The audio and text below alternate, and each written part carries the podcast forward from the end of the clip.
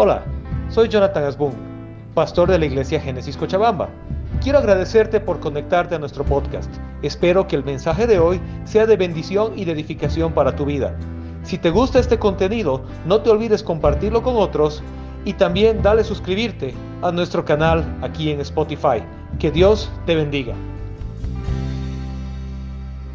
Estamos hablando, estamos haciendo un paseo, un recorrido por el Sermón del Monte.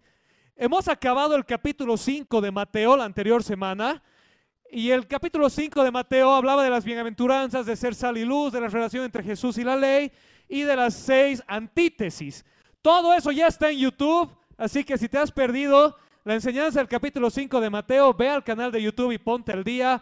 Es una enseñanza muy, muy importante acerca de cómo quiere Dios que vivamos. ¿Sí? El capítulo 5 de Mateo nos habla de los fundamentos, de los principios, del estilo de vida del discípulo de Jesucristo. Bueno, hoy entramos al capítulo 6 del Evangelio de Mateo. Y el capítulo 6 del Evangelio de Mateo, toda la primera parte del capítulo 6, trata con lo que Jesús mismo denomina las obras de justicia. ¿Puedes hacerme un favor y decir conmigo obras de justicia? ¿Qué son obras de justicia? Son aquellas cosas muy, muy básicas que Dios, que Jesús espera que nosotros podamos hacer regularmente en nuestro estilo de vida para honrarle y agradarle a Él. Y el capítulo 6 presenta tres obras de justicia, las más básicas, las tres obras de justicia. La primera es la generosidad, la segunda es la comunicación y la tercera es la consagración. Ahora sí pueden ah, repetir conmigo para que no se nos olvide. Generosidad, Comunicación, consagración. La generosidad Jesús la ejemplifica, la explica desde el punto de vista de dar a los necesitados, dar a aquel que necesita. La comunicación Jesús la ejemplifica por medio de la oración, el hablar con Dios. Y la consagración nos habla del ayuno. ¿Sí? Tres prácticas sencillas. Ser generosos, dar a los necesitados, comunicarnos con Dios por medio de la oración y consagrarnos a Él por medio del ayuno. Habiendo dicho eso, entonces vamos a entrar al capítulo 6 de Mateo y vamos a leer solo el versículo 1 primero, por favor. Mateo capítulo 6, versículo 1. Cuídense de no hacer sus obras de justicia delante de la gente para llamar la atención. Si actúan así, su Padre que está en el cielo no les dará ninguna recompensa. Cuando está hablando de las obras de justicia, Jesús está hablando otra vez no solo de la generosidad, sino de la oración y de la consagración o ayuno, y eso vamos a ir viendo las siguientes semanas. Nos está diciendo algo. Este versículo 1 es la introducción y nos dice lo siguiente. Si ustedes quieren hacer cosas buenas, para que el mundo les aplauda, para que digan qué bonito que es, cómo ora, qué espiritual que es, cómo ayuna, qué sacrificado que es. Entonces nos dice, no esperen recompensa de parte de Dios, porque su recompensa ya la recibieron, ya recibieron la alabanza de las personas. Al contrario, si hacemos las obras de justicia para que Dios sea exaltado, entonces recibiremos de Dios recompensas. ¿Me están siguiendo? ¿Sí? Vamos a ir viendo a lo largo de esta mañana que el punto no es que la gente no te vea hacerlo o el punto no es que nadie se entere. El punto es la actitud con lo que lo estás haciendo, la motivación con la que haces las cosas. Si hacemos las cosas para que la gente nos admire, nos alabe, nos aplauda, entonces ya recibimos la recompensa. La admiración, el aplauso y la alabanza. Pero si hacemos las cosas para que las personas exalten a Dios, si hacemos las cosas para dar gloria a Dios, entonces de Dios recibiremos la recompensa. Amén. Nuevamente, el punto no es que sea secreto y que nadie sepa. El punto es con qué corazón lo estamos haciendo, con qué objetivo, para lograr qué. Ahora sí, continuamos entonces y entramos al primer ejemplo. Dijimos tres, ¿verdad? Generosidad, comunicación y consagración. Hoy vamos a hablar de la generosidad, la obra de justicia número uno. Antes, rápidamente, ¿qué es una obra de justicia? Una obra de justicia no es otra cosa que una obra buena. ¿Sí? Una obra correcta. Algo que refleja el carácter y la voluntad de Dios en ti. Queremos hacer cosas que le agradan a Dios. Aquí nos está dando tres básicas y hoy vamos a ver la primera de las tres, la primera obra de justicia. Mateo capítulo 6, versículos 2 al 4. Dice así, por eso, cuando des a los necesitados, no lo anuncies al son de trompeta, como lo hacen los hipócritas en las sinagogas y en las calles, para que la gente les rinda homenaje. Les aseguro que ellos ya han recibido toda su recompensa. Más bien, cuando des a los necesitados, que no se entere tu mano izquierda de lo que hace la derecha, para que tu limosna sea en secreto, así tu Padre que ve en lo secreto te recompensará. Ok, tu Padre que ve en lo secreto te recompensará. Antes de llegar a la recompensa, que es lo que nos gusta, vamos a empezar definiendo algo, porque Jesús aquí usa una palabra bien interesante, la palabra limosna. El problema que tenemos es que con el paso del tiempo la palabra limosna ha cambiado de significado. Y hoy entendemos como limosna, ¿qué cosa? Entendemos como limosna las moneditas que le doy a alguien que necesita en la calle, ¿verdad? ¿Sí? Hemos, entendemos el concepto de limosna como darle unas moneditas a alguien necesitado. Pero la limosna de la que aquí está hablando, el término limosna en esas épocas no se refería a eso. El término limosna se refería a dar generosamente para toda necesidad. ¿Me está siguiendo? ¿Sí? Cuando Jesús habla aquí de que des limosna y que no vea tu mano derecha lo que hace tu mano izquierda, no está hablando de que des unas moneditas a alguien, incluye, pero no se limita a eso. Está hablando de aquello que das generosamente para ayudar a alguien o a alguna causa. ¿Ok? Jesús está hablando de generosidad. Está enmarcando la limosna bajo un concepto de generosidad. Y el concepto bíblico de generosidad es un concepto muy grande. El modelo de generosidad es Dios mismo, quien se dio a sí mismo por nosotros. Vimos la anterior semana que decía que Dios es generoso con todos. Nos da la luz del sol y nos da la lluvia.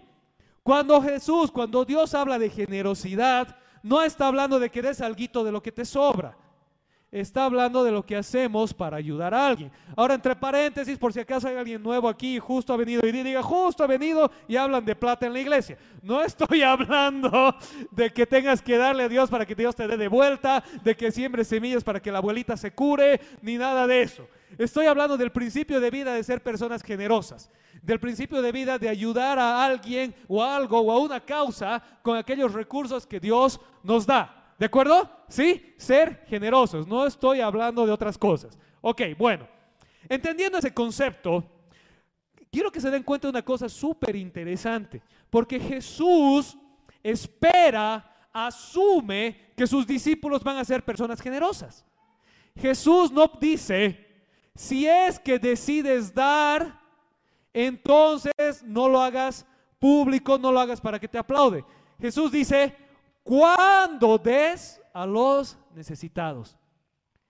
Fíjate el detalle. Jesús no dice si es que das a los necesitados, nuevamente. Jesús dice cuando des a los necesitados. El Hijo de Dios, el discípulo de Cristo, es una persona generosa. Es una persona que refleja la generosidad de su Padre. Es generoso con los demás. Amén. Ok.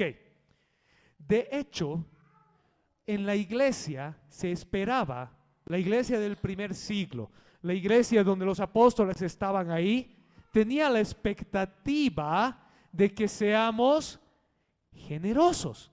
Vamos a leer algunos ejemplos, algunos pasajes bíblicos que hablan de esto. Segunda de Corintios 9, versículos 6 y 7. Segunda Corintios 9, 6 y 7. Antes no logro ver ¿Se ve? ¿Está saliendo? ¿Sí? ¿Y la cámara también? ¿Va intercalando? Ya, súper, gracias. no tengo retorno hoy día.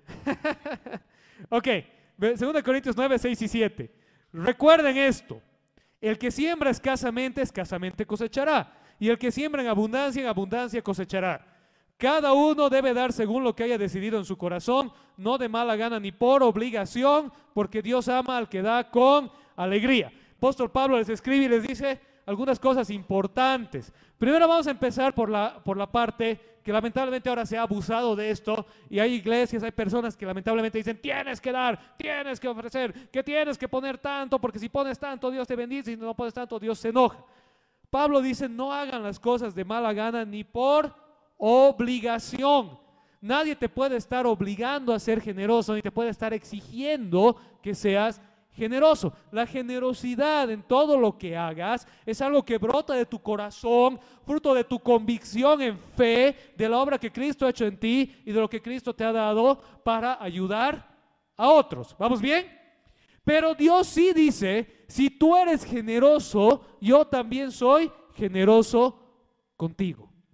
Si tú eres una persona que vive en generosidad, yo también soy, una, soy un Dios que es generoso contigo. No está diciendo, ojo, que yo soy un Dios cajero automático, que si me das 100 te voy a dar mil. No es una caja de inversión a largo plazo. Lo que Dios está diciendo es que el estilo de vida de generosidad crea en ti una libertad, una paz y un amor por el cual empiezas a vivir la bendición de Dios en tu vida. Y yo lo he aprendido en mi vida también, porque los que me conocen de antes, creo que hoy día no han venido mis viejos amigos, pero yo era una persona bastante tacaña. Pero cuando, em, cuando empecé a vivir para Dios y cuando Dios me llevó a otro país y realmente no tenía un peso, y entonces empecé a decirle a Dios, Dios, ¿qué hago? O sea, ¿te obedezco a ti o me, o me enfrasco en mi situación? ¿Y sabes qué? Cuando empiezas a vivir una vida de generosidad, de verdad que Dios es generoso contigo. Y no te estoy diciendo que Dios te va a hacer rico, no te estoy diciendo que Dios te va a regalar el Mercedes del año, no estoy prometiéndote mentiras ni falsas promesas. No soy rico, de ninguna manera. Pero mi esposa y yo les podemos dar fe que hemos aprendido a vivir una vida de generosidad, a poder ser bendecidos de Dios para ser de bendición a otros. Y realmente Dios es un Dios fiel, que no te falla. Amén. Segundo versículo, Filipenses capítulo 4, versículos 18 y 19. El apóstol Pablo dice, yo he recibido todo lo que necesito y aún más. Tengo hasta de sobra ahora que he recibido de Epafrodito lo que me enviaron. Si estás esperando un hijo y no sabes qué ponerle, ya sabes, Epafrodito. ¿Sí? Es una ofrenda fragante. Un sacrificio que Dios acepta con agrado. Así que mi Dios les proveerá de todo lo que necesiten conforme a las gloriosas riquezas que tienen en Cristo Jesús. El apóstol Pablo les escribe a, la iglesia en Filipos y les dice, ¿saben qué? Gracias por la ayuda que me han mandado. Si se recuerdan, el apóstol Pablo era un misionero, viajaba por el mundo haciendo la obra de Dios y vivía en muchas ocasiones de las ofrendas de iglesias que lo apoyaban. Y el apóstol Pablo les escribe a la, iglesia en Filipos, que es la primera iglesia que lo apoyó, y les dice, gracias por lo que me han mandado, debido a lo que me han mandado tengo y tengo en abundancia. Puedo seguir adelante haciendo el trabajo que Dios me ha encomendado. Y saben qué les dice, este es un sacrificio que agrada a Dios. ¿Se acuerdan que Jesús habla de las obras de justicia? Obras de justicia, obras, cosas que hacemos que agradan a Dios. Y el apóstol Pablo le dice en otras palabras lo mismo. Eso que ustedes hacen agrada a Dios. Y Dios, en cambio, dice, suplirá todas sus necesidades. Ojo, suplirá todas sus necesidades. No les dice, Dios nos va a ser el, el gobernante de Filipos. ¿Sí? Dios nunca nos hace faltar. Pero sí es verdad que cuando somos más generosos, Él también es más generoso con nosotros. Primera de Timoteo capítulo 6 versículos 18, 19. Mándales que hagan el bien. Pablo le escribe a Timoteo y le dice, ¿qué decirle a la iglesia? Ese, es el tema de esta parte. Entonces, Pablo le dice a Timoteo que le diga a la iglesia. Y entonces el Espíritu Santo nos dice a nosotros que les digamos que nos digamos unos a otros. Mándales que hagan el bien, que sean ricos en buenas obras y generosos, dispuestos a compartir lo que tienen. De este modo atesorarán para sí un seguro caudal para el futuro y obtendrán la vida verdadera.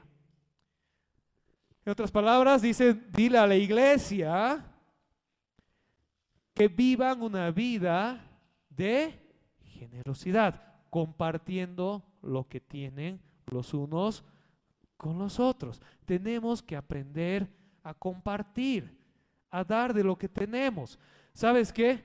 Si estás ahí comiéndote tu tremendo pollo a la leña, aquí en la alabanza después del ensayo, y llega el Mauri hambriento y no tiene que comer, dale un pedazo, dale una pierna de tu pollo.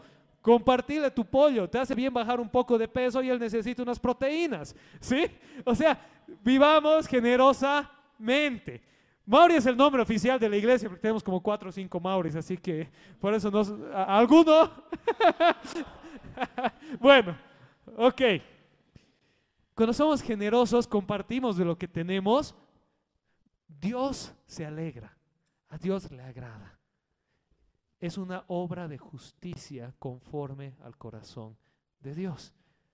Lo que a Dios no le agrada es cuando dices, como a veces algunas personas he escuchado, voy a sembrar pollo, usan la palabra sembrar, ¿han escuchado? Sembrar, la semilla de fe. Entonces te voy a dar la pierna, Mauri, para que comas y a cambio Dios me va a dar 10 piernas a mí. No funciona así. Suena chistoso, ¿no ve? Pero a veces no funciona así. No es que te voy a dar generosamente esperando que Dios a mí me dé a cambio. Si hago eso ya no es generosidad, es negocio. No tiene nada de malo hacer negocios. No tiene nada de malo hacer negocios. Pero una cosa es hacer negocios en la vida, en tu trabajo y que seas el mejor negociante que puedas ser. Otra cosa que quieras negociar con Dios. Dios nos manda a ser generosos porque Él es generoso.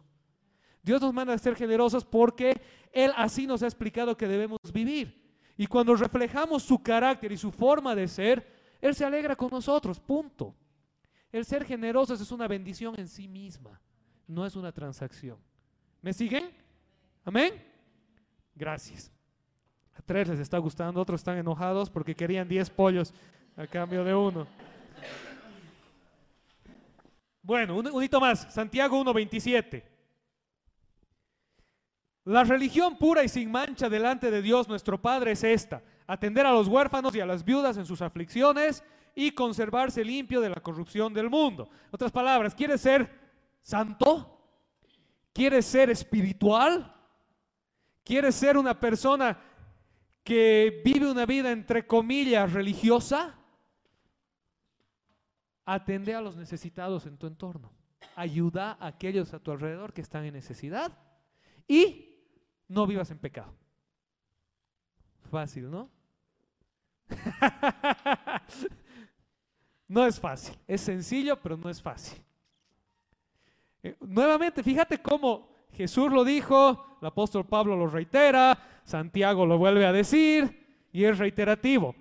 Obras de justicia es nada más vivir una vida que refleje el carácter de Dios. Apartarnos del pecado y ser generosos con aquellos que necesitan en nuestro entorno. ¿Vamos bien? ¿Sí? ¿Sí? Están medio enojados hoy día. bueno, ok. Entendiendo eso entonces, que Dios no nos dice, la expectativa de Cristo no es si es que decides, sino es cuándo des, cuándo ayudes, dice. Y entendiendo eso, que no es si decides ayudar, sino cuando vayas a ayudar, volveremos a leer los versículos 2 y 3. Mateo 6, 2 y 3, por favor. Por eso, dice Jesús, cuando des a los necesitados, no lo anuncies al son de la trompeta, como lo hacen los hipócritas en las sinagogas y en las calles, para que la gente les rinda homenaje. Les aseguro que ellos ya recibieron su recompensa. Más bien, cuando des a los necesitados, que no se entere tu mano izquierda lo que hace tu mano derecha. ¿Qué es lo que está diciendo otra vez? Cuando seas generoso, no digas, miren cuán bueno soy, yo he traído 10 sillas, pastor, quiero aquí delante de todos entregar las 10 sillas. Sino dice, hazlo para el Señor y que la gente glorifique a Dios. Y esto es a lo que quiero que me entiendan bien. El objetivo de las buenas obras es que Dios sea glorificado, no nosotros. Es que Dios sea el que se lleve la gloria. Si eres generoso, si eres hábil, si eres bueno, lo que sea, que seas un canal para que la gente pueda llegar a Dios. No un canal para autoservirte, sino para que otros puedan ver a Dios en ti y por medio de ti puedan llegar a Dios real, al Dios que no les falla, al Dios que realmente ama y quien es verdaderamente generoso. Amén. Bueno, vamos a, leer Mateo 5:16. ¿Por qué? Porque vamos a, cuando leamos Mateo 5:16 va a parecer que Jesús está contradiciendo. Presten atención a Mateo 5:16. Hagan brillar su luz delante de todos para que ellos puedan ver las buenas obras de ustedes y alaben al Padre que está en el cielo. Ahora, ¿qué hacemos? En Mateo 5:16, un poquito antes, dentro del mismo sermón, Jesús dice que la gente vea sus buenas obras. Y luego aquí viene Jesús y dice, cuando hagas buenas obras, no las hagas para que te vean. ¿Y qué hacemos? Se le cruzó un cable a Jesús. Se olvidó, le dio Alzheimer. Lo que pasa es que Jesús aquí califica y dice, ¿para qué van a ver las personas tus buenas obras? Para que alaben a Dios el Padre. Entonces, nuevamente, vuelvo a ser reiterativo, el punto no es que nadie vea lo que hagas. El punto es que cuando alguien vea lo que hagas, el que se lleve la gloria sea aquel quien te da la provisión para que puedas hacerlo. ¿Me sigues? ¿Sí? Las buenas obras deben ser públicas, se deben ver. Jesús no está yendo aquí en contra de la recaudación de fondos. Jesús no está yendo aquí en contra de que digas lo que estás haciendo. Porque si no, ¿cómo lo vas a hacer? ¿Cómo vas a tener voluntarios para que te ayuden en algo si nadie sabe en qué te debe ayudar? ¿Cómo va a poder alguien apoyarte en una causa si nadie sabe qué es la causa? ¿Me sigues? Si las buenas obras deben brillar, que la gente las vea, Jesús mismo lo dice, pero que en eso la gente alabe a Dios y no a ti. Amén. Gracias por los cuatro amenes. ¿Estamos aquí? Amén. Lo que pasa es que decíamos, yo quería que me digan a mí qué bonito, qué bien lo has hecho, qué bueno que eres. Y había sido que hay que decirle a Dios nomás. El objetivo de las buenas obras es para que sean vistas, pero al ser vistas lleven a las personas a glorificar a Dios y no a uno. ¿Lo pueden leer conmigo? Sí, creo que están sus pantallas, ¿no? Ya, a ver, a la cuenta de tres. A la una, a las dos y a las tres. El objetivo de las buenas obras es para que sean vistas, pero al ser vistas lleven a las personas a glorificar a Dios y no a uno. Claro, ¿verdad? ¿Sí? Que se vea, que se vea. Pero cuando se vea, asegúrate de que se lleve la gloria a quien se la merece. Quien te dio la vida, los recursos, la habilidad para hacerlo. ¿Sí? Amén. Ok. Entonces, el versículo 4, al final del versículo 4 de este pasaje, cierra con una promesa. Jesús te dice, cuando haces esto, algo va a pasar. Leamos por favor Mateo 6, 4, la segunda parte del versículo. Así tu Padre, que ve lo que se hace en secreto, te recompensará.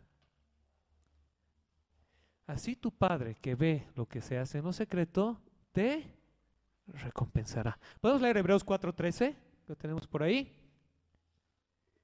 Fíjate lo que dice Hebreos 4.13. Ninguna cosa creada escapa a la vista de Dios.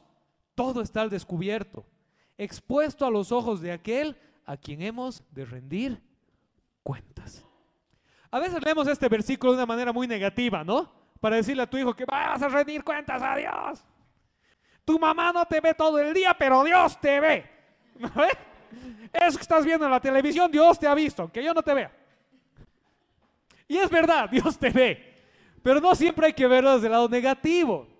Dios también nos ve, y si ustedes leen el, el contexto ahí de Hebreos capítulo 4, está hablando de entrar al reposo del Señor. Dios ve también lo bueno que haces, no solo lo malo que haces que tu mamá no te ha visto. ¿Sí? Dios también ve las obras buenas que haces. Y como Dios lo ve todo y nada escapa a su vista, Jesús promete y dice, tu Padre que ve en lo secreto, te recompensará.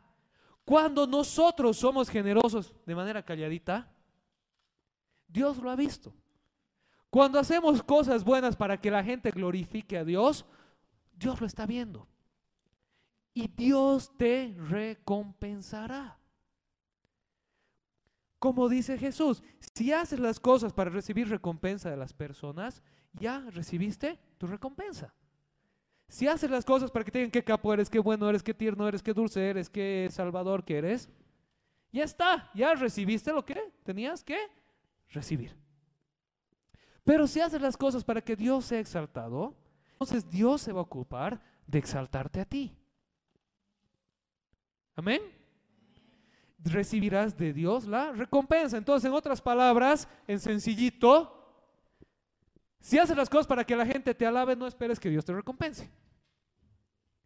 Si haces las cosas para que Dios sea exaltado, entonces de Dios recibirás la recompensa. Facilito, ¿no ve? Entonces, igual, cuando vienen y dicen, aquí está, voy a hacer un ejemplo nomás, ¿no? Mi diezmo, el más grande de la iglesia, mire, pastor, ah, uf, ya está, bravo, qué capo. Listo. Pero cuando hacemos para el Señor en, anonimidad, en tranquilidad, en fe, lo que sea que sea que hagamos, Dios es el que lo ve. ¿Sí? ¿Amén? Ok. Voy a cerrar con una nota final al respecto de esto. ¿Ya? Que esta relación se sale un poquito de este tema, pero es importante aclararlo porque no tenemos que torcer las cosas. Quiero cerrar con dos cosas muy, muy importantes. La primera, este mensaje, esta enseñanza de Jesús es para ti. A ver, ¿pueden agarrar y decir conmigo, para mí? Para mí. No es para tu vecino. Es para mí. A ver, para. para mí. Señálate así, para mí. No es para que digas por qué ha hecho, por qué ha dicho, mira, es que no es generoso y por qué, le han, por qué le han reconocido lo que ha hecho, no era Dios que le tenía que reconocer, bla, bla, bla, bla, bla. Es para que nosotros veamos nuestro corazón, nuestra intención y delante de Dios podamos hacer las cosas como Él quiere. Ahora, si realmente tú tienes a tu esposo, tus hijos, alguien les puedes enseñar estas cosas, enséñaselas. Pero estas cosas no son para andar juzgando al vecino son para que Dios nos hable a nosotros. Amén. De acuerdo. Número uno. Número dos. Este mensaje no es excusa para que te vuelvas ingrato. Está hablando aquí de la actitud del que da, no de la respuesta del que recibe. ¿Sí me entiendes? Está hablando de la actitud del que da, no de la respuesta del que recibe. No está diciendo que ahora te creas muy con mucho derecho a recibir. Y como Dios dice que el que da entonces debe dar para la gloria de Dios, entonces ni gracias le digo. La Biblia habla de ser personas agradecidas. Otro día vamos a hablar de ese tema, pero solo les voy a leer hoy dos versículos interesantes. Gálatas 6:6. El que recibe instrucción de la palabra de Dios comparta todo lo bueno con quien le enseña. Está diciendo en otras palabras, ¿sabes qué? A tu líder de alabanza que te está enseñando, a tu líder de logística, a tu pastor, etcétera, etcétera, trátale con cariño. No es que, ah, no, pues lo hacen para el Señor, entonces ni modo, es el trabajo, se tienen que aguantar. Hay iglesias que tuercen esto y dicen también, ya dale ofrenda al pastor, regalarle tu auto al pastor, etcétera, etcétera. No estamos hablando de eso, no me tuerzan las cosas.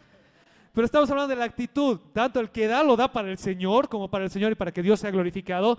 Pero nosotros también cuando recibimos de alguien debemos ser agradecidos.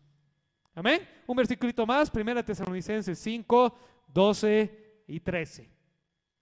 Hermanos, les pedimos que sean considerados con los que trabajan arduamente entre ustedes y los guían y amonestan en el Señor.